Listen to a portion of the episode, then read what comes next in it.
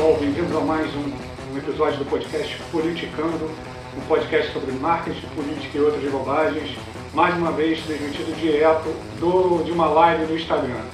É, vou conversar hoje com o especialista em influência e persuasão, Rodolfo Araújo. A gente vai falar sobre é, influência e persuasão na comunicação política, é um tema super moderno, super atual.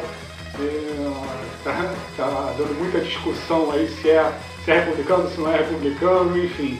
A gente vai, vai debater alguns conceitos, é, por onde começar a estudar esse tema. É um tema muito importante para quem vai fazer campanha nesse ano. E aí, cara, tudo bem? Pô, e essa barba de Tudo bem, você? Aí, cara? É, para mostrar para as pessoas que eu estou levando a sério, né? Pelo menos assim. Porra, tá levando a sério. Acho que... Seríssimo, né? Assim não deixa dúvida para ninguém, né? Porque não é possível que o cara queira mostrar essa cara na rua, né? É, cara, isso é a garantia que você está no distanciamento social radical, assim, né, cara? Distanciamento social completo, completíssimo. Mas é isso, cara. Estou levando a sério. Acho que todo mundo tem que é, fazer um pouquinho a sua parte aí, né? Pelo menos eu fui persuadido nesse aspecto. Hum, bacana. Deixa eu te falar, cara. É... Rodolfo, primeiro agradecer, cara, a tua, a tua participação aqui, cara. Acho que é um tema muito bacana. Eu queria só fazer uma, uma abordagem preliminar. Para quem não sabe, eu, eu devo muito da minha carreira ao Rodolfo. Rodolfo, há alguns anos, já tem uns bons anos isso, né, Rodolfo? Eu, eu tive uma conversa que eu nunca mais me esquecer, cara. A gente estava conversando, eu, eu, falei, cara, o que, que você está lendo sobre marketing? Ele falou, nada. Eu falei, porra, nada, Rodolfo, nada. Eu estou lendo sobre psicologia comportamental, eu estou lendo sobre de persuasão. Eu falei, cacete. E aí, cara, você me indicou alguns livros, eu fiquei simplesmente apaixonado pelo tema. É, o Rodolfo conhece a minha outra paixão, que é o gamão. Para quem não sabe, em uma outra vida eu fui jogador profissional de gamão e, e, eu tive o mesmo estalo que eu tive quando eu, quando eu comecei a jogar gamão, que eu sabia que eu ia fazer aquele troço bem. Eu tive o mesmo estalo quando eu comecei a ler sobre psicologia comportamental. Aquilo fez um sentido absurdo para mim. Eu, eu, eu, acho que eu consegui entrar na cabeça do autor e, e dialogar com ele de forma muito legal. E aí a gente foi caminhando algumas dezenas de livros depois, né, Rodolfo? E, é verdade. E, e hoje é, é, o que norteia a minha carreira. Assim, é, eu acho que o grande diferencial, o meu diferencial no mercado, são esses, esses princípios aí de, de psicologia comportamental com o cruzamento de inteligência de dados. Então, assim, Rodolfo, acho que eu nunca te fiz esse agradecimento publicamente, mas fica aqui registrado, cara. Legal, bacana, te agradeço aí essa, esse reconhecimento, mas, mas é, eu acho que assim, é muito uma troca, né? Então a gente sempre é, a gente sempre pautou essa nossa, essa nossa amizade. Cara, que outro dia eu parei para pensar, a gente se conhece há mais de 20 anos, né? É, tem, tem, acho que uns 25 anos por aí. Mas entre idas e vindas, a gente conversando, nossas conversas sempre, elas são bissextas, mas são bem, é, é são bem ricas, né? Então, é, é, de fato, foi uma, a gente teve esse papo e eu falei sobre, sobre temas que também, e também comigo também aconteceu assim, Abel. Também foi um estalo de uma hora para outra, eu comecei a ler aquilo. Foi um livro do Cialdini que eu li, foi o primeiro, e dentro do livro ele falava muito sobre estudos e experimentos e coisas que estavam vindo, é, estudos que estavam aparecendo e que estavam questionando muito aquela nossa maneira de enxergar as coisas, né? de achar que tudo, é, tudo tem uma lógica e na verdade, muitas coisas elas têm lógica, mas a lógica é muito diferente do que a gente imagina, né? Então, comigo também foi amor à primeira vista e eu e eu acredito, eu, eu, eu sou é, minha especialidade é negociação, né? Uhum. E é uma coisa extremamente psicológica. A gente precisa entender muito de psicologia. Então, por isso que eu sempre quis me dedicar muito a esse tema. Não é? Acho que eu não em não sendo psicólogo, né, a gente consegue ter um tema, consegue conhecer bem um tema porque é, ele faz muita diferença na nossa vida e especialmente para quem trabalha com público e precisa, de certa forma, direcionar esse público, né? É, o curioso, cara, é que são conceitos que eles na, não, não, não nasceram exatamente agora, né? O Kahneman, pô, tem, acho que tem cinco décadas de trabalho aí na, na área, no, o, o Thaler também. Enfim, esses autores já estão de longa data, mas parece que a ficha caiu para o mercado de forma geral e na, na nossa uhum. área, na política, muito recentemente, né, cara? Que esses princípios ali da, da psicologia comportamental, até o prêmio Nobel que o Kahneman ganhou, foi, é, é, traduzindo o, o, a percepção de que nós não tomamos é, decisões racionais, né? nós tomamos umas decisões muito mais é, é, emocionais do que, do que racionais. Ele ficou conhecido pelo, pelo best-seller dele, Rápido e Devagar, Duas Formas de Pensar, mas acho que uhum. o escopo da, da, da, teoria do Kahneman é muito maior. Eu estava lendo, inclusive, que uma área do, do governo brasileiro vai fazer alguns testes usando algumas teorias do Kahneman para identificar lideranças. A, a, teoria do Kahneman, que, que foi bolada para identificar oficiais do exército israelense, acho que na década de 60, ainda estão em voga até hoje. Ou seja, são princípios que já existem há algum tempo, mas são muito modernos e muito contemporâneos. E o que mostra uma coisa do Taleb, daquela coisa de antifragilidade, de coisas que sobreviveram ao tempo, né, cara? A teoria do, do Kahneman era tão avançada para a época que mesmo depois uhum. de tantas décadas, ele ainda é a melhor forma de você avaliar é, é, algumas questões, tanto no governo, quanto na política, quanto na economia. Não é à toa que ele foi o primeiro, se eu não me engano, o único. Ah, não. O Richard Thaler é psicólogo ou é economista? O Thaler é economista, mas a é, obra então... dele também é em economia comportamental, né? É, mas então o Kahneman é o único psicólogo que ganhou um prêmio Nobel de Economia, né? E, eu, eu, acho que sim, acho que sim. Mas, mas, a, mas a, o trabalho do, do, do Thaler, apesar dele, de ele ser economista né, de, de Chicago, na verdade, ele era de Chicago, mas, é, mas também foi em cima da economia comportamental, né? Que é ali uma fronteira entre economia e psicologia, né? Sim, sim. Rodolfo, fala um pouquinho aí do, do, do nosso tema hoje, cara. O que, que é a, a, tal da influência e persuasão? Que as pessoas. Eu, eu, a tradução para o português eu acho muito ruim. Você falou do livro de Saldini, que é, são as armas da persuasão. Eu acho esse, esse nome terrível, porque parece uma coisa meio alta ajuda, meio picaretagem de vendas, né? Como é que você vai empurrar alguma coisa para o cara, né? É. O livro, o livro parece, soa mesmo com picaretagem, quando você vai folhear, é ciência pura, né, cara? Fala um pouquinho é. sobre isso pra gente, cara. Olha, a gente tem, é, eu acho que precisaria de uma live só para falar de títulos de livro é, traduzidos de forma bizarra para cá, né? Mas é, é o, o, original é Influence the Psychology of Persuasion, uh, que foi, foi o, o, primeiro livro que eu li, né? Então, de, dessa, dessa área, desse campo. E ali ele fala de estudos clássicos da psicologia, como Stanley Milgram e Philip Zimbardo, né? Que depois eu fui atrás também para ler, me interessei muito. É, mas é, é, ele, ele, traz algumas. É, a, a, a, grande. O, o grande acho que a grande contribuição do Cialdini nessa área foi ele ter sistematizado um conhecimento que, de certa forma, alguma coisa já existia. Né? Então já existia essa parte do. É, é, as pessoas já sabiam como, de certa forma, como fazer isso, elas já tinham é, algum conhecimento intuitivo, pelo menos, para fazer essa parte da, da, da, persuasão. O que ele fez foi organizar e sistematizar isso, não é? resumir isso, reduzir isso a seis princípios básicos, que foi como. É, que é como é, são conhecidos hoje, né, os seis princípios de persuasão, que recentemente viraram sete princípios, né, no, quando ele fez o Persuasion, mas que na verdade é uma composição entre dois princípios. A gente vai falar isso mais lá na frente, quando falar de identidade, porque nada mais é do que a, a união de dois dos princípios dele.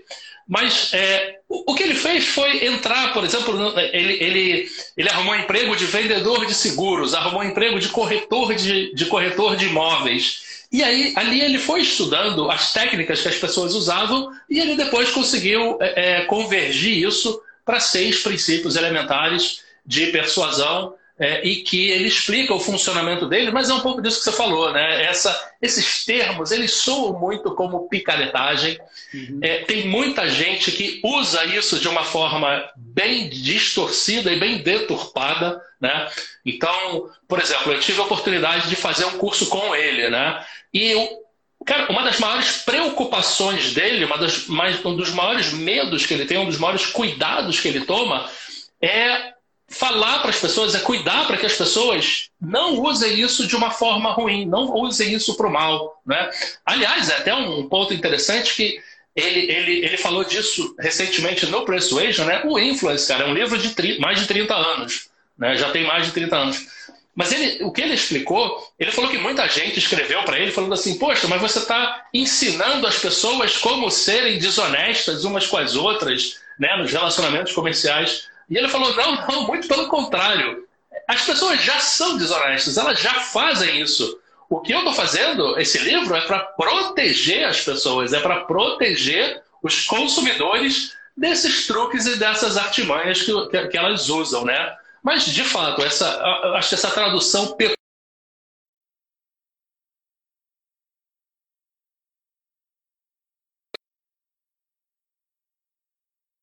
as armas da persuasão.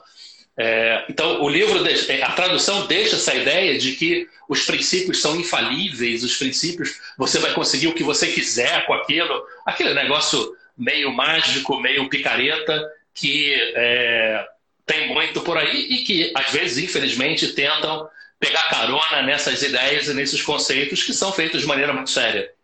É, trazendo um pouco para a política, cara, isso está isso tá muito em voga, porque nos últimos anos os candidatos anti-mainstream, né, anti-establishment, começaram a vencer uhum. eleições. E aí, cara, começou toda a sorte de, de justificativas para entender como eles venceriam a eleição, como é que um candidato que causa tanta aversão estética né, à classe intelectual, à classe artística, ao mainstream jornalístico, como é que esse cara conseguiu ganhar a eleição se a gente não gosta dele? E aí começou toda a sorte de teoria que seria uma manipulação de dados, que seria Cambridge Analytica, que seria... E aí, pô, tem desde o...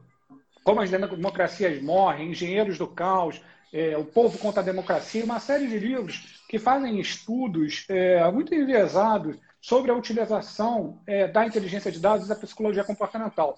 Isso, sem dúvida, gente, é uma arma muito poderosa, mas é importante ressaltar que ela tem que encontrar eco na sociedade.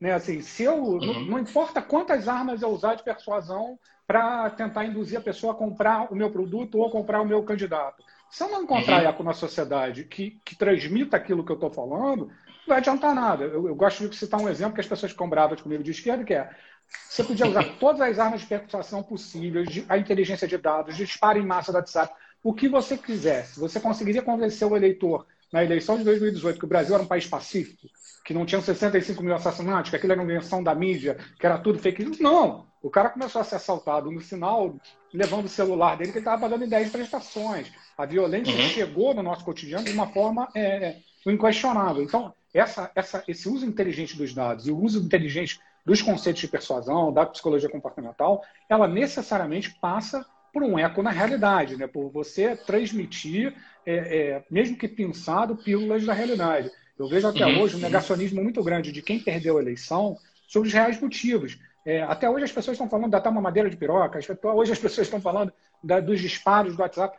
Não foi nada disso. Assim. O eleitor que podia ser é. convencido, é. ele teve um motivo muito mais prosaico para votar no Bolsonaro. E aqui eu não estou discutindo uhum. os méritos do Bolsonaro, não, ele teve um motivo muito mais prosaico, muito mais avaliação de status quo do que qualquer tipo de arma infalível. Isso que você falou, qualquer tipo de arma infalível é, para ganhar a eleição ou para você influenciar as pessoas. Existe, sim, a, a coisa da microsegmentação, você usar os princípios da influência para um público que pode ser persuadido. Mas não é todo uhum. eleitor que pode ser persuadido, não é qualquer realidade que você vai conseguir é, distorcer. Eu acho que isso é, é a grande confusão que, esse, que essa, esse balaio de informações enviesadas está causando na cabeça das pessoas. E aí, se você não erra, você não transforma. Né? Então, o que eu uhum. vejo hoje é, um, é, uma figura frágil politicamente como Bolsonaro, sem uma oposição capaz de desconstruir, porque continua com uma versão estética, é, não uhum. conceitual uhum. Ao, ao, Bolsonaro. Eu estava discutindo, eu faço parte do, do CAMP, que é o Clube Associativo de Profissionais de Marketing Político, é, e eu estava discutindo isso na nossa, na nossa reunião quinzenal. É, cara, se a esquerda não consegue é, desconstruir um presidente como o Bolsonaro, dificilmente ela vai desconstruir outro presidente adversário dela. Então, assim, uhum. é, eu, eu, eu, quero. É, que eu queria que você comentasse assim um pouco dessa coisa de, de, cara, necessariamente você, você não vai vender cobertor no deserto, você não vai vender gelo para esquemó, você não vai vender um candidato inviável por mais que você use é, essas armas da persuasão. Né, cara? É, eu acho que isso, isso faz parte, primeiro, dessa é, dessa falácia que as pessoas enxergam e, e o, o, o, marketing das ideias faz muito para perpetuar, para reforçar e tentar perpetuar isso, né? para dizer que é, marketing e persuasão conseguem fazer qualquer coisa, tá? Então eu me lembro é, numa das aulas lá da faculdade com o, o glorioso Cid Pacheco né? Muito tempo atrás isso, muito tempo, isso aqui, esses cabelos brancos não me deixam mentir.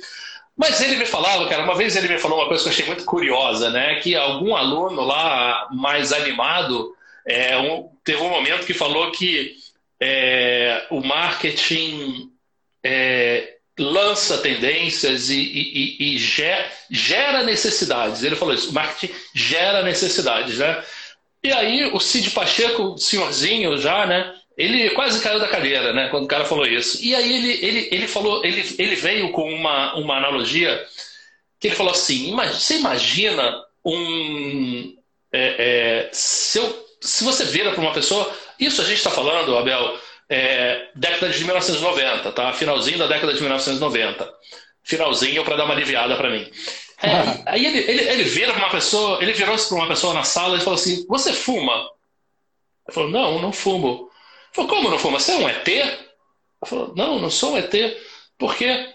Cara, porque a gente é bombardeado 24 horas por dia, por isso que tem que ter um contexto histórico naquela época, bombardeado 24 horas por dia por anúncio de cigarro. O tempo inteiro, em todo lugar que a gente vai, em todo lugar que a gente anda, na TV, qualquer horário, tem propaganda de cigarro. Então é um milagre que, que 100% da população não fume. Né? E a partir daí ele começou a explicar que, cara, o marketing não faz tudo. É? E o, próprio Cialdini ele tem uma, uma visão que eu acho muito interessante disso, que ele diz o seguinte: o que essas técnicas de persuasão fazem é aumentar as chances da outra pessoa concordar com você. Se ela não tiver uma predisposição, cara, você vai pregar no deserto. Não é? Uhum. E outra coisa que eu acho muito interessante é que é o seguinte: é uma, outra, uma outra forma de colocar a mesma mensagem. Tá? O que essas técnicas fazem é tentar, é te ajudar a concordar comigo, é te ajudar a encontrar os seus, as suas razões para concordar comigo, tá? Você não vai concordar comigo por causa das minhas razões. É por isso que a gente vê muito, e é um erro danado, de uma pessoa tentar é, é, convencer a outra com um milhão de argumentos e vai e fala, e, e sabe, fica aquele debate animado. Cara, você não vai mudar a cabeça da outra pessoa assim, dessa maneira. Não é de uma hora para outra que você vai. Alguém aqui numa discussão de internet, de inter... principalmente de internet, virou para outro e falou assim: é mesmo, você tem razão, eu mudei a minha, mudei meu, minha forma de pensar. Agora eu penso que nem você. É muito difícil isso. Então, o que, o que a gente trata em persuasão normalmente é ajudar a outra pessoa a encontrar as razões dela para concordar com a gente. Isso vale para vendas, isso vale para compras, isso vale para uma série de relacionamentos, para política.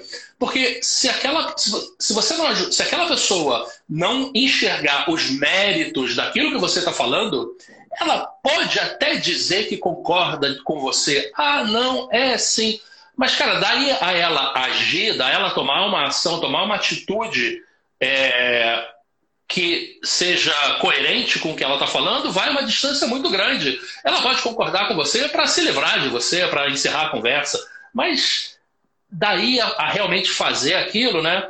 Então, assim, tem uma passagem que eu acho muito interessante, que é do, do, do filme, aquele filme Estrelas Além do Tempo, né? Daquelas três mulheres negras que trabalhavam na NASA na década de 1960. E uma delas, ela vai, é, ela, ela queria estudar engenharia, mas a universidade não aceitava negros, só podiam é, estudar brancos. E ela entrou na justiça para brigar pelo direito de ir para a faculdade para fazer engenharia. Né? E aí o juiz estava naquela, falou: olha, não posso fazer nada e tal, é assim, aqui, esse estado é assim, sinto muito e tal, não sei o quê. E aí ela começou a falar, falou, olha, de todo, você foi o primeiro na sua família a, a conseguir ser juiz, foi o primeiro a ser reeleito e tal, não sei o quê. E aí eu nunca nenhum negro nesse estado estudou na, na é, é, numa escola de engenharia e tal, não sei o quê. Daqui a 100 anos, daqui a 100 anos, de todos os casos que o senhor vai julgar aqui hoje, qual é o que vai fazer com que você seja lembrado daqui a 100 anos? Uhum. Aí ele parou, parou, aí deu, desculpa o spoiler, mas aí ele decidiu em favor dela. E o grande lance desse é o seguinte: ela tirou o foco dela, ela colocou o foco nele. Então, uhum. ela ajudou ele a encontrar uma razão que fosse favorável para ele para tomar a decisão para ela. Então, esse é o ponto. Não adianta a gente querer jogar mil argumentos e mil justificativas para os outros concordarem com a gente. A gente tem que entender de que forma eles podem concordar, como é que a cabeça deles, o que, que tem lá dentro que eu posso pegar e ajudar esse cara a concordar comigo, a tomar uma decisão favorável a mim.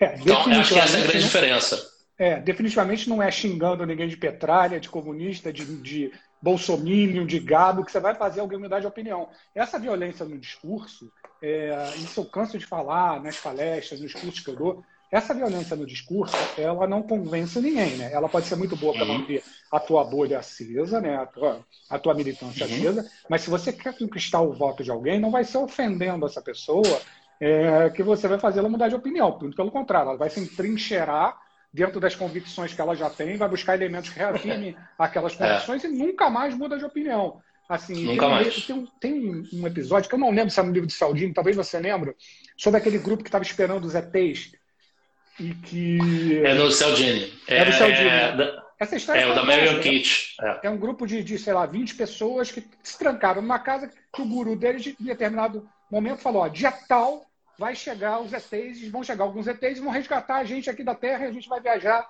pelo espaço sideral com eles. E aí uhum, pô, uhum. todo mundo ficou sacaneando, deu uma grande, deu uma grande mídia a respeito e tal, o jornalista estava esperando.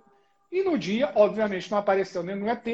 E quando todo mundo esperou que aqueles 20 indivíduos se dispersassem, aconteceu exatamente o contrário. Se eu não me engano, só saiu um da casa e os 19 marcaram uma nova data porque afirmaram que o ET só não chegou porque a imprensa estava lá e acabou destruindo o plano é. deles. Ou seja, aquela é. coisa de encastelamento de uma ideia preconcebida, que se você for é. violento, for ridicularizar, se você for bater de frente, você não vai convencer essas pessoas. Principalmente é. executivo hoje, nessa eleição, isso é, uma falha que está todo mundo cometendo. Historicamente, você tem as pessoas acham que é um fenômeno que nasceu com o Bolsonaro. Não é. Historicamente, você tem 30% de eleitores de um lado, 30% de eleitores de outro e 40% de eleitores no meio, que são esses que decidem a eleição. Eu canso de dizer, uhum. eleição é reter o sim, conquistar o talvez, ignorar o não. Você não uhum, vai ter, uhum. um eleitor de Jean Willis não vai votar no Bolsonaro, o eleitor do Bolsonaro não vai votar no Jean Willis, mas tem uma massa aqui de 40% que pode ser conquistada e que pode decidir uma eleição para o executivo. É, Exatamente. Se você ofender esses 40%, ele tende a migrar para o outro lado. Isso não tem jeito. Assim, é, isso não, uhum, isso, uhum. É, a psicologia comportamental, esses estudos, eles deixam isso tudo muito claro. E a violência uhum. que tem hoje no discurso é completamente ao contrário dessa, dessa estratégia. Né? As pessoas querem conquistar voto ofendendo. Aí, como você é burro, você tem que votar no meu candidato, você é estúpido se você não votar no é. meu candidato. Não, é. peraí, cara. Agora é. eu nunca mais voto no seu candidato. Tem uma. Essa, essa, esse episódio que você citou, ele é, ele é o Cialdini fala dele para trazer o conceito da dissonância cognitiva, né? Mas o, o, o, pesquisador original é o Leon Festinger, que foi quem trouxe essa, esse conceito da dissonância para a psicologia, né? Que ali é, é, é, é, como é que você arruma outras desculpas para justificar as primeiras e aí entra numa espiral doida, né? Porque os ETs não vieram, os ETs resolveram poupar a Terra porque a gente rezou tanto aqui e tal, enfim. Mas esse negócio da violência, ele tem muito a ver com a.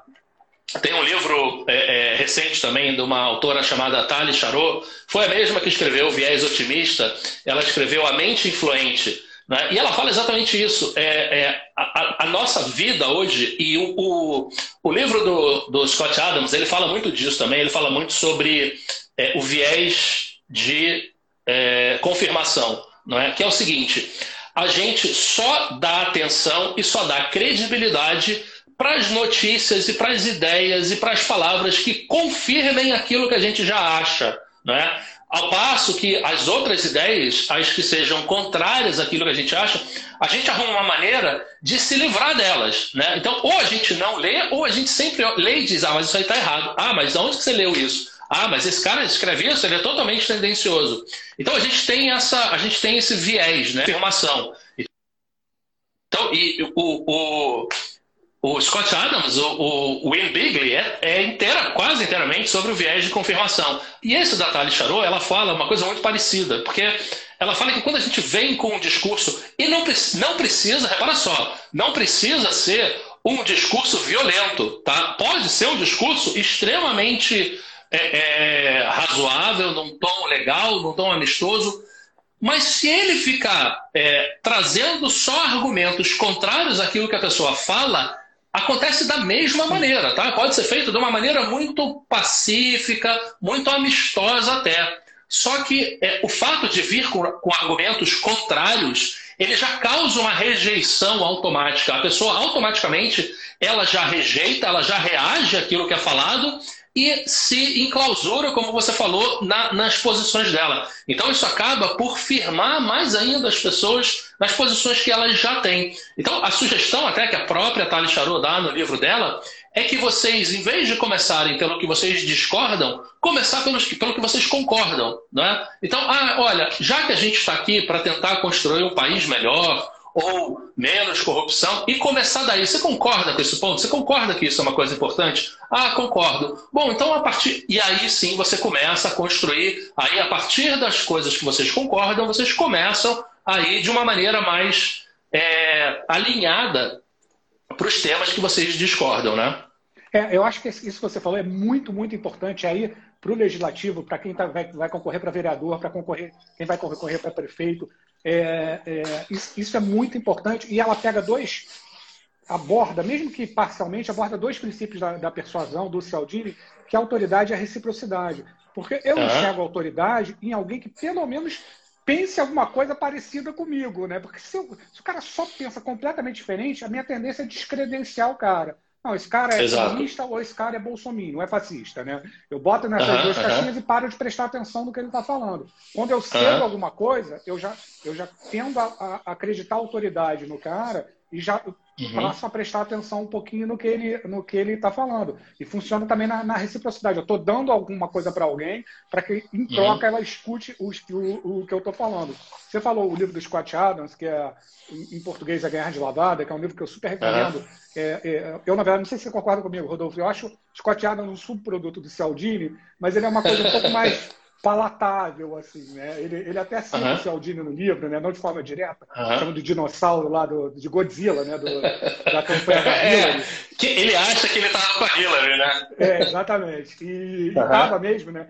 E, uh, e, mas ele, ele, tá, ele traz alguns elementos ali de, de persuasão muito, muito interessante e, e de forma muito mais mais simples, né? Não, não, tão, não tão científica. E eu quero pegar esse gancho, Rodolfo, para te fazer uma pergunta, cara quem quer é, é, começar nesse universo de persuasão, de, de, psicologia comportamental, qual é a droga de entrada, cara? O que, que, eu, que, que eu faço? O que, que eu compro primeiro? Eu chego na livraria, vou na Amazon, saio da live agora, vou na Amazon. O que, que eu compro, cara? Para começar a entender disso que a gente está falando, porque isso eu tenho que avisar para a galera. Você vai comprar e nunca mais vai parar de comprar na vida. Você vai morrer sem ler tudo de, de, relevante, porque uma obra vai puxando a uhum. outra, vai puxando a outra. Quando você vê, cara, você está lendo Platão para entender o, o Cialdini, cara, é. é uma coisa de maluco. Mas tem, tem, é. tem uma ordem lógica ali para a gente começar a entender. Eu comecei, cara, não sei se você lembra, eu comecei com Milão de Nós ali, com, com o Subliminar, com o Andar do Bêbado, depois eu vi uhum. o Subliminar e daí nunca mais parei. Mas uhum. o que, que, você acha, cara? O que, que você daria, daria de dica assim? O que, que, eu, que, que eu começo? Qual é a tá. droga de entrada aí para psicologia comportamental? Tá, vamos lá. O, o, Eu acho que não precisa ser necessariamente na, na psicologia experimental, tá? Na, na, psicologia comportamental, na economia comportamental. Tem uma confusão grande aí nesses termos, né? É, porque economia comportamental é, é exatamente é, é, uma, é, uma, é um questionamento da economia tradicional. Que a economia tradicional tem aquela visão do homem extremamente racional né, que pesa prós e contras em todas as decisões que toma para maximizar a utilidade dos seus benefícios. Né? Se tiver algum economista aí que não me deixa mentir sozinho, é mais ou menos isso. Mas a, a, a, a o, o, que eu vejo, assim, eu, eu, eu, comecei, eu comecei pelo Cialdini, tá? Mas era um livro que, na verdade, eu comecei com um livro chamado Negociar é Preciso, do Richard Shell que é um livro sobre negociação, um livro muito legal, sobre planejamento, sobre. O forte dele é o planejamento da negociação. E no livro ele citava o Cialdini. Tá? Então, a partir daí, eu fui atrás desse do, do, livro do Cialdini, que naquela época ainda não tinha aqui no Brasil. Então, eu comprei lá fora, na Amazon e tal. E, cara, e ali eu fui fisgado. Tá? Então, por quê? Porque o Cialdini, ele é citava... Persuasão, né? Exatamente, exatamente. Então, ele, ali ele citava é, outros experimentos. E aí eu fui atrás desses outros experimentos. Então depois eu li o, o Milgram, né, é, é, os experimentos do Milgram, que é aquele do choque, aquele famoso do choque, que tem no Netflix um filme muito bem feito sobre, sobre esse experimento, que é, se não me engano é o Experimentador, The Experimenter, uma coisa assim. Vale muito a pena ver, é muito legal. É, mas eu acho que tem outros. O, é, é, se você assim, ah, qual é o, o, a melhor referência disso? Sem dúvida nenhuma é o Rápido e Devagar do Daniel Kahneman. Tá? Só que o Rápido e Devagar ele é, ele é uma enciclopédia sobre psicologia, economia comportamental. Então ali ele tem catalogados todos os, é, é, os vieses, né, todos os erros que a gente comete ao tomar decisões. Então aquilo ali já é um, uma coisa mais mastigada, né, extremamente bem escrita, aquele vovozinho que a gente, né, aquele vovozinho de filme. É, é e então é, é, ele explica a origem, os experimentos que foram feitos. É, ele é de uma humildade incrível para um cara que ganhou um prêmio Nobel. Então é uma, é uma, é uma obra muito legal. Mas eu acho que tem outras obras que te dão é, a real dimensão de o que, que é você questionar as suas, é, as, as, suas ideias que você sempre teve, né? de até onde isso pode te levar de você questionar os seus princípios, as suas premissas. Né? Então, acho que tem dois exemplos muito claros aqui. O primeiro deles é Free Economics, né? do Steven Dubner e do Steven Levitt, é, que é um livro, para você ter uma ideia do ah, o que é questionar as suas premissas. Cara, dentre outras coisas, eles mostraram que é, a criminalidade em Nova York, que era altíssima na década de 80, ela caiu porque o aborto foi aprovado. Falando, cara, mas como assim? É, pois é, o aborto foi aprovado 15 anos antes e 16, 18 anos antes, e a partir dali é, a queda da criminalidade foi extremamente acentuada. Ali você tem também a ideia da teoria das janelas quebradas. Então, ali tem várias ideias muito interessantes e que chacoalham a tua maneira de a tua maneira extremamente a nossa maneira extremamente cartesiana de ver o mundo, de ver causa e efeito em tudo que, que a gente encontra, né? O Milodinov tem um pouco disso também, quando ele mostra, é, quando ele nos ajuda a fazer as pazes com o acaso, com a aleatoriedade, né? Então, dele falar, por exemplo, cara, superstição nada mais é do que coincidência, essas coisas acontecem, né? Então ele vai contando ali, eu, eu, eu brinco que é, ele, é, é, a história. Se você quer fazer alguém ler, você fala isso. Se você quer é, fazer alguém não ler esse livro, você diz que ele é a história da estatística. Né? O cara vai falar, puta, não, que isso. Mas é um livro muito legal, do Lodinov, ele escrevia com. Ele escreveu uma breve história do tempo, né? Com Stephen Hawking. Mas um outro autor que é muito, muito. É, o, o que eu quero dizer é que não precisa ser necessariamente economia comportamental, mas esses livros que, de certa forma, começaram a popularizar a ciência e trazer a ciência mais para perto da gente, e isso tem um impacto enorme na nossa maneira de pensar. É? Então, por exemplo, um autor que eu gosto muito é o é, Malcolm Gladwell, tá?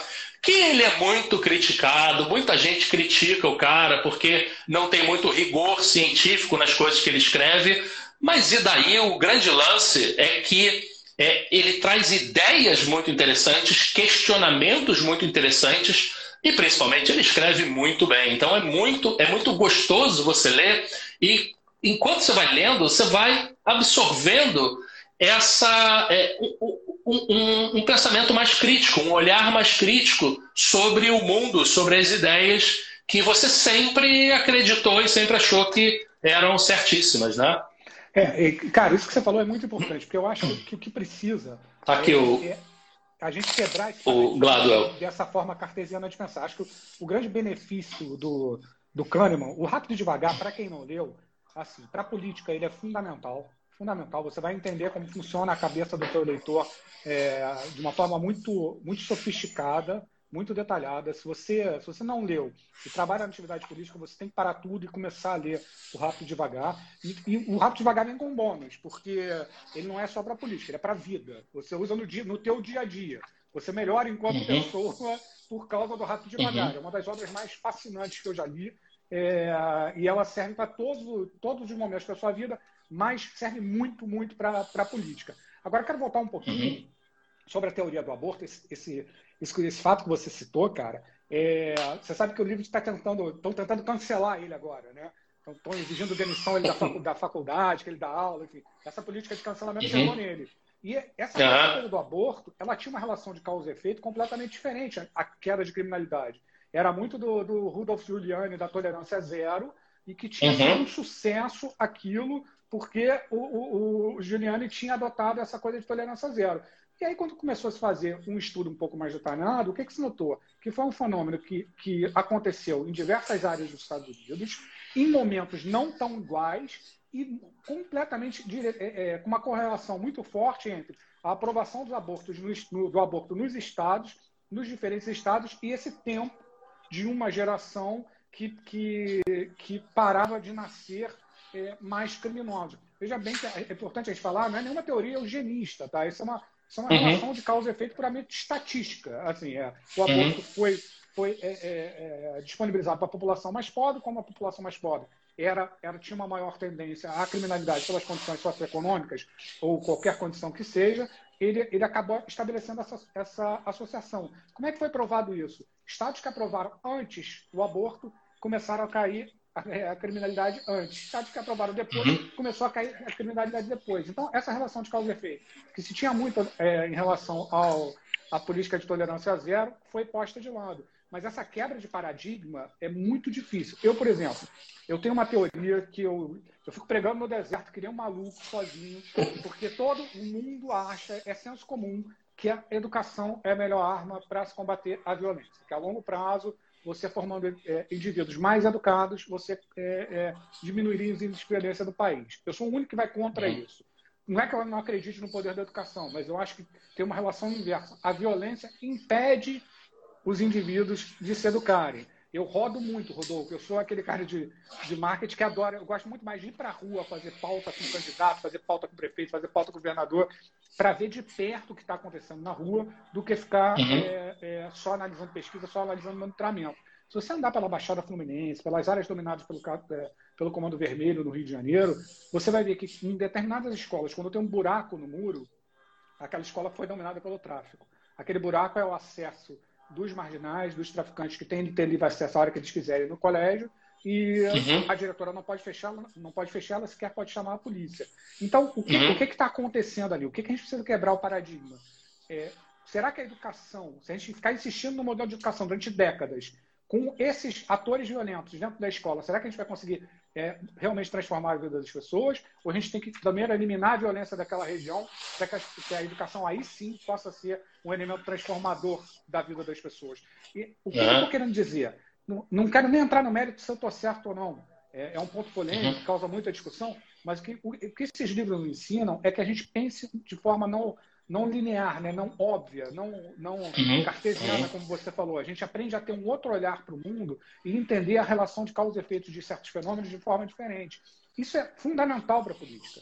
É, Exato. É, é. A política, o voto é uma decisão 100% emocional. Depois que a gente tomou essa decisão, a gente vai racionalizar ela, buscando argumentos ali efetivos para defender o que eu estou o que eu tô, o que eu tô defendendo, para defender o candidato que eu estou votando. Mas ela foi tomada na camada emocional do cérebro.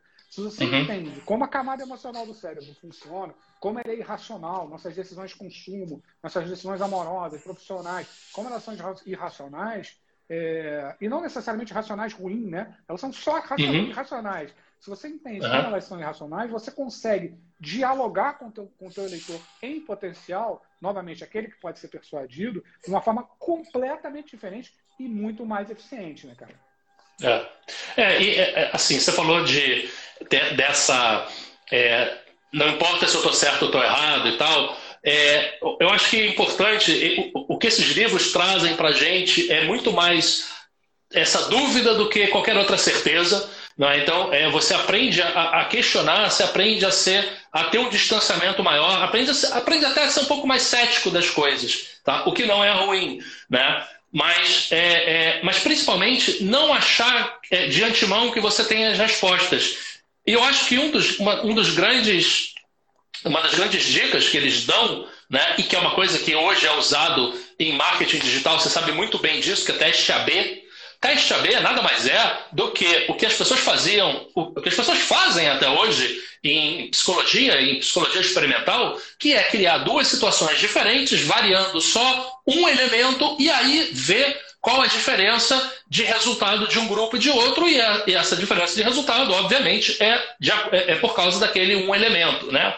E isso é interessante, porque você comentou é, no começo de iniciativas aqui no governo de, de, de, testar, de tentar usar a economia comportamental, né? E já existem, já existem em outros países, né? No Canadá, por exemplo, existe é, isso quem fala muito disso é o Richard Thaler, né? Porque o livro dele, o Nudge, é usado como base. No Nudge, ele fala de muitas coisas de políticas públicas, né? Uhum. Ele fala de, ele dá muitos exemplos é, de aposentadoria, de opt-in, opt-out, doação de órgãos, aquele caso muito conhecido, né? É, mas a gente aprende, é, aprende a aprender através de experimentos e aprende também que é, a gente tem modelos matemáticos e modelos estatísticos que conseguem prever algumas coisas com razoável confiança, às vezes muito mais do que, do que a gente. E só que tem outros que são tiros pela culatra espetaculares. Então eu lembro de um exemplo que eu ouvi recentemente no, no no podcast do Freakonomics, né, que é o Steven Dubner que, que faz, que não é o professor que está pré-cancelado, não estava nem sabendo desse episódio, é o, do, o jornalista que continua com o, com o podcast. E aí ele estava falando é, nos formulários de, de pedido de emprego dos Estados Unidos, né, quando você vai, vai numa empresa pedir emprego e preenche aquela ficha, né, lá tinha um campo, um quadradinho, em que perguntava se a pessoa já tinha sido presa. Né? Ah, você já foi condenado por algum crime, já foi preso e tal, não sei o quê. E eles achavam que aquela, aquele quadrinho era extremamente discriminatório. Aquilo era pejorativo, era ruim, né? A pessoa.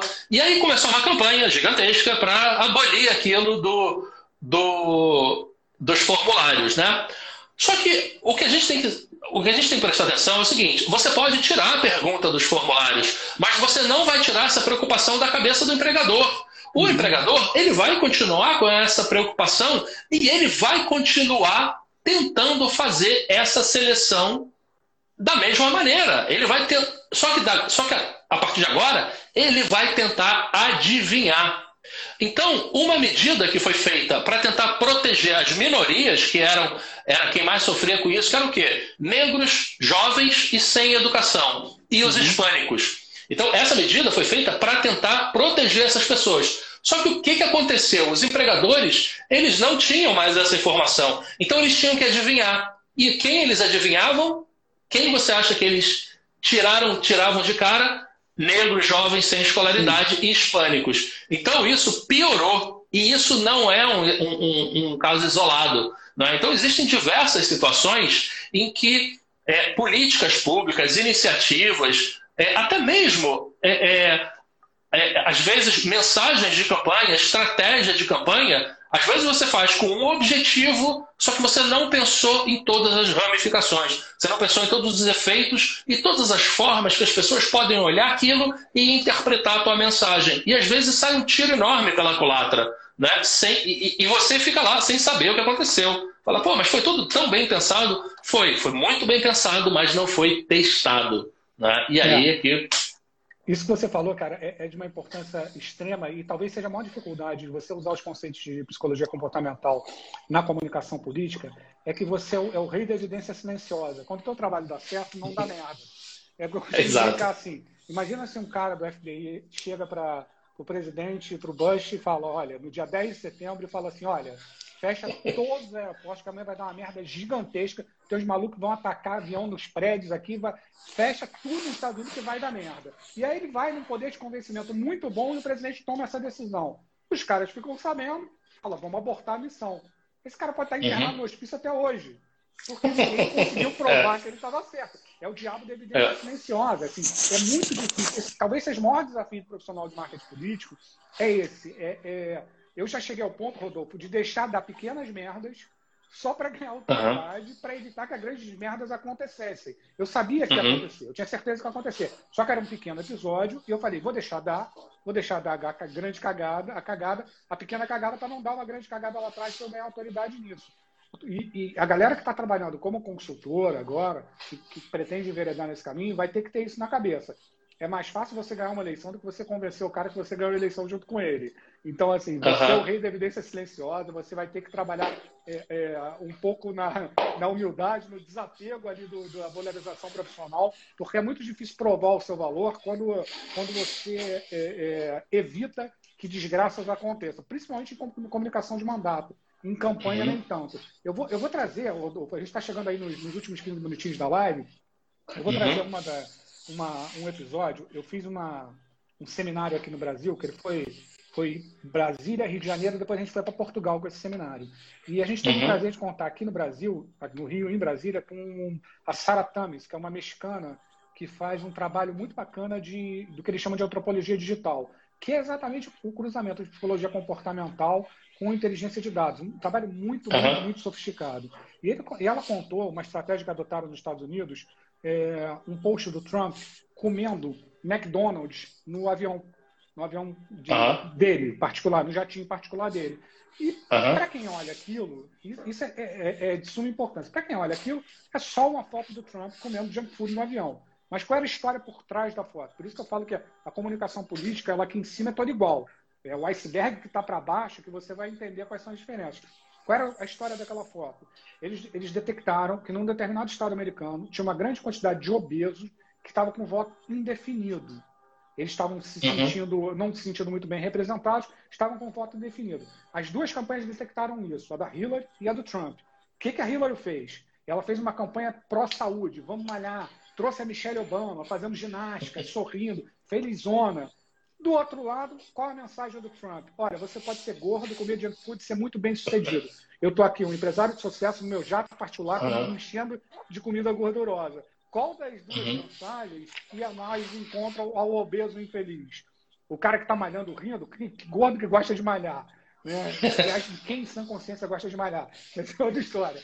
É, uhum. mensagem de identificação pura de que, cara, você pode ser gordo, você pode ser feliz, você está aqui, olha, eu sou um exemplo de um gordo bem sucedido, estou me entupindo aqui do, de McDonald's. Então, assim, essa é uma mensagem que, que aparentemente era uma foto de um cara comendo McDonald's, que tem um caminhão de história por trás. E aí sim, espírito uhum. da persuasão, essas armas estão muito estão muito arraigadas nesse, nesse cruzamento de inteligência de dados. Eu, com a inteligência uhum. de dados, eu percebi uma oportunidade e com a persuasão eu chegar e criei um, uma publicação aparentemente tola, né, aparentemente superficial, mas que fez um enorme sucesso junto a esse eleitorado. E, e diga-se de uhum. passagem, talvez não por causa de uma de passagem, o Trump acabou ganhando nesse, nesse estado. Né? Uhum. É, é, isso aí, eu acho que é, é talvez o, o, um próximo tema aí é, tem muito da questão da identidade, não é? é, é tem muita gente que faz campanha para ele mesmo, né? Então, que olha assim, ah, isso aqui é o que eu gostaria de ouvir. Cara, ok, mas você já está convencido, né? Você não precisa ser convencido, você tem que ver o que, que o outro gostaria de ouvir, né? Uhum. E não você. É, aquela, é a história do, do, vendedor que acha que a razão pela qual o outro compra é mesmo pela qual você vende. E aí ele cai naquela e, e, fica aquele papo de maluco, né? Ele tem um conflito de identidade ali. Ele faz para a identidade dele e não para do outro, né? Então isso é muito comum de você confundir é, o, o, o, direcionamento. Às vezes você fala, ah, não, mas pô, mas isso aqui é, é o que ele deveria fazer. Cara, não interessa o que ele deveria fazer, o que interessa é o que ele faz, é a atitude dele agora, nesse momento. E outra coisa, ah, mas ele está errado, ele está se matando. E da, não, ok, ele está se matando, mas não é agora na campanha que eu vou corrigir isso. Tá? Eu posso até falar, ah, vamos ter iniciativas, etc., caso você queira mudar esse hábito. Caso você não queira, beleza, estou contigo. Né? Agora, é, e esse é um ponto que eu acho que vem muito. Eu acho que você é, chegou a ler também o, Bruce Bueno de Mesquita, né, que fala de teoria dos jogos, que eu acho que é o maior complemento para isso né? das pessoas quererem entrar nessas, nessas discussões e falar: ah, mas está errado, mas isso é um absurdo e tal.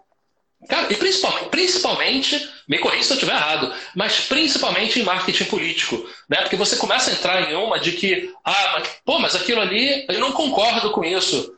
Cara, não interessa. Você não está aqui para concordar ou discordar do, do, do, que o cara pensa, o cara deixa de pensar. Né? Você está aqui para entender, entender o que o cara está pensando, pedindo, mesmo que no sentido figurado, e entregar isso para ele. Né? Entender é completamente diferente de concordar. Você precisa é ressonar aquilo que o cara quer ouvir. Né? É, esse cara, você resumiu o maior drama do, do profissional de marketing político a gente está fazendo uma campanha, quem faz campanha sabe disso. É, você tem interferências externas muito fortes da equipe do candidato, da família do candidato, do financiador de campanha, todos eles interferindo de maneira muito forte, não o que ele acha que vai atingir o eleitor, mas isso que você falou, o que ele acha que é certo. Eu acho que é certo discursar de tal forma, eu acho que é certo me posicionar de tal forma. E alguns partidos, eu não vou entrar no mérito aqui, mas alguns partidos estão levando isso às raias da loucura. Eles estão fazendo campanha para eles mesmos. Eles discutem numa bolha de autoelogio, né? Eu fico me elogiando, ah, você é uhum. foda, não, você, é, você que é foda. Chega ninguém ganha eleição. Né? Porque, Aquele circle jerk ali, né? É, exatamente. É uma, um, um, episódio de masturbação coletiva que fica um elogio ali. É, um elogio, uma bolha de autoelogio, todo mundo falando que é foda e ninguém ganha eleição. O que a gente precisa, a gente não é o coordenador de campanha que precisa ser convencido é o eleitor. Então você tem que ter elementos racionais. Não é que o, o profissional de marketing político é um Deus inquestionável, está acima do bem e do mal. Não, não é nada disso. Você tem que ter é. elementos para você propor a sua teoria, a sua forma de comunicar, que ecoem no eleitor, não no que você está vendo na bolha. E isso é, é terrível. Eu já me afastei de uma campanha grande porque tinham 20 pessoas opinando no meu trabalho. Então, assim, uhum. uma publicação que demorava 20 minutos para ficar pronta, demorava dois dias. Porque passava por A, passava por B, voltava de C e discutia com A. Eu falei, pera, pera, pera. Eu me reporto a uma pessoa. Quem vai ser essa pessoa? Porque a palavra final uhum. também não é uhum. nossa. A palavra final é do candidato. Né? É ele que está botando a biografia em jogo, o, voto, o rosto dele vai é. aparecer na urna. Isso a gente tem muito claro. E eu, eu falo isso muito para a gente baixar a bola da vaidade do profissional de marketing político, que é outro problema. A palavra final é sempre o candidato. A biografia dele, a história dele está sendo contada. Mas o profissional de marketing político precisa reportar uma pessoa. Essa pessoa que se vire com a equipe depois. Porque se você uhum, fizer um uhum. comitê de aprovação de cada campanha, cara, eu, eu, eu uma vez, eu fazendo uma campanha para deputado na eleição passada, cara, para fazer um flyer que eu demoro 50 minutos, meu design demora 50 minutos, eu demorei dois dias, porque a família estava votando nas cores do cantinho do flyer qual seria. Cara, eu falei, olha, para, para, para. Assim, eu não trabalho. Não trabalho porque não vai dar tempo. Não trabalho é uma bobagem insana que vocês estão falando. Então, é, é, é, é importante que, que é, essa, essa interlocução entre o candidato e o profissional responsável pela campanha seja feita com o menor número de gente possível. E aí, internamente, gente que discuta, que se deem que se ganhe um jeito ali na opinião. Mas isso que você falou é de uma, de uma relevância fundamental. A gente não está aqui para converter que já estão convertidos. Né? A gente não está uhum, pregando uhum, para uhum. equipe que já vai votar é. em mim. Esse talvez seja o pior, é. tenha sido o pior erro do PT na última eleição. É, ele falou, até o Ciro Gomes, o Ciro Gomes falou da esquerda carioca, que ele falou, cara, eu quero é, conversar sobre desemprego, a esquerda carioca quer falar sobre legalização da maconha. Para, vamos conversar sobre temas que são importantes, que vão decidir a eleição. Quando o Ciro Gomes chama alguém à razão, é uma coisa de maluca, porque essa pessoa está muito distante da razão. A esquerda entrou é. na egotrip, fez a campanha mais ególatra, mais narcisista que eu já vi em todas as eleições. Eles falaram para ele mesmo Exato. e a gente viu o resultado que deu. Mesmo uma figura frágil como Bolsonaro das eleições, não, conseguiram, não conseguiram vencer. Não, ele, e deve ter terminado a eleição é, jurando que fizeram tudo certo, né? Sim, e aí perderam para o cara que comia pão com leite condensado, né? Mas é, é, tem, eu lembro de uma frase muito interessante que eu vi de um, cara, de um autor que é advogado, ele falou assim, cara, num, num, num, num tribunal, você não tem que convencer o outro advogado, você tem que convencer os jurados, né? Vocês estão brigando para convencer o outro advogado, né? Você tem que, cara, você quer, você quer é, dizer pro. Você quer chegar num debate e falar pro Aécio que ele tem que. Olha, Aécio, você tem que. É, é, é ah, eu lembrei de outra passagem. Você, é, é, eu lembrei de outra passagem que cai bem aqui, que é do eleição no Rio, muito tempo atrás, do Brizola. Aí ia ter ia ter debate na TV e o Brizola era aquele lance do CIEP. CIEP, CIEP, CIEP. Era um debate com o Moreira Franco, né? E o Cid Pacheco, aquele meu professor, ele era da, da campanha do, do Brizola, do Cid Pacheco, do, do Moreira Franco, né? E aí tava aquela discussão, blá, blá, blá, blá, blá. E qual era a estratégia do Moreira Franco. E todos eles sabiam que o cara, o Brizola, ia chegar no debate ia falar de CIEP, CIEP, CIEP, CIEP, porque o CIEP isso, o CIEP aquilo, o CIEP isso, o CIEP aquilo, né? Mas, Brizola, o que, que você vai fazer contra a violência? Ah, porque o CIEP, não sei o quê. Mas, Brizola, e o problema do transporte? Ah, porque o CIEP, não... e as enchentes? Não, o CIEP. Então, era tudo isso, né? Cara, no, no primeiro bloco, primeiro bloco, primeiro minuto do debate, quando o Brizola falou de CIEP, o Moreira Franco falou assim, não, eu acho o CEP uma excelente ideia. Inclusive, eu vou dar continuidade para o CEP. Cara, matou o cara ali, matou. Ele ficou sem argumento para o resto. Então, assim, é, é, você, nessas situações, você está jogando para a galera, né? E assim, ai, mas não está certo isso. Cara, de novo, não estamos vendo se está certo ou se está errado. Né? A gente está aqui não, é, criando a mensagem correta que a gente vai levar para o nosso eleitorado, para o nosso futuro eleitorado, mas também muito disso que você falou, cara, eu vou pegar as pessoas que, que já são minhas ou que estão muito perto, né?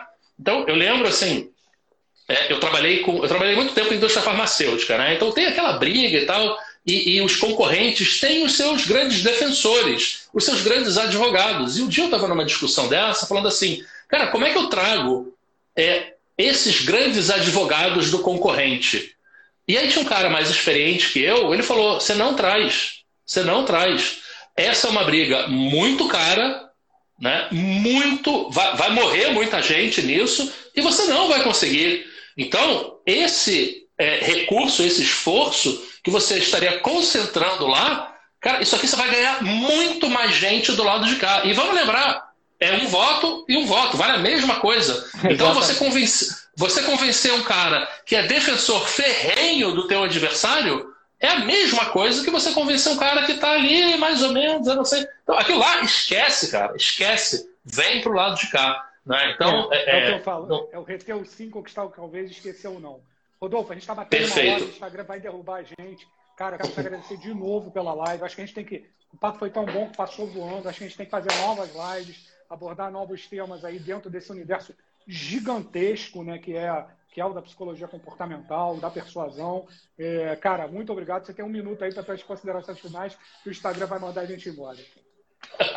Eu que te agradeço, Abel. Valeu mesmo, estou à disposição, cara. É um papo que eu adoro, gosto muito. Obrigado por abrir aí o teu, é, é o teu perfil, chamar o teu, o teu público. Né? Agradeço ao pessoal que esteve assistindo aí. Eu vi assim, bem por alto. Passou aí a Mariana King, beijo grande. Passou o Pierre, grande abraço, Pierre. Valeu aí pela presença, pela audiência e pode contar comigo para as próximas. Esse é um tema que eu não me canso de falar. Para quem ainda não me segue, está aí o meu, o meu perfil, Rodolfo Araújo 360. Vamos lá, tem muita coisa interessante também sobre esse tema e muitos outros mais. Valeu, galera. Obrigado, Abel. O pessoal gostou tanto que está pedindo para a live ficar salva. Duas coisas, a live vai ficar salva e eu vou subir essa live no podcast Politicando, que está em todas as plataformas, iTunes, Spotify, está todas as plataformas de Politicast, vai estar tá lá salvo para quem quiser ouvir depois. Rodolfo, muito obrigado, galera. Quem tiver pergunta, manda aqui no perfil. Depois a gente vai respondendo a varejo ali. E obrigado para todo mundo que participou. Rodolfo, brigadão. Até a próxima, camarada. Falou, até. Valeu.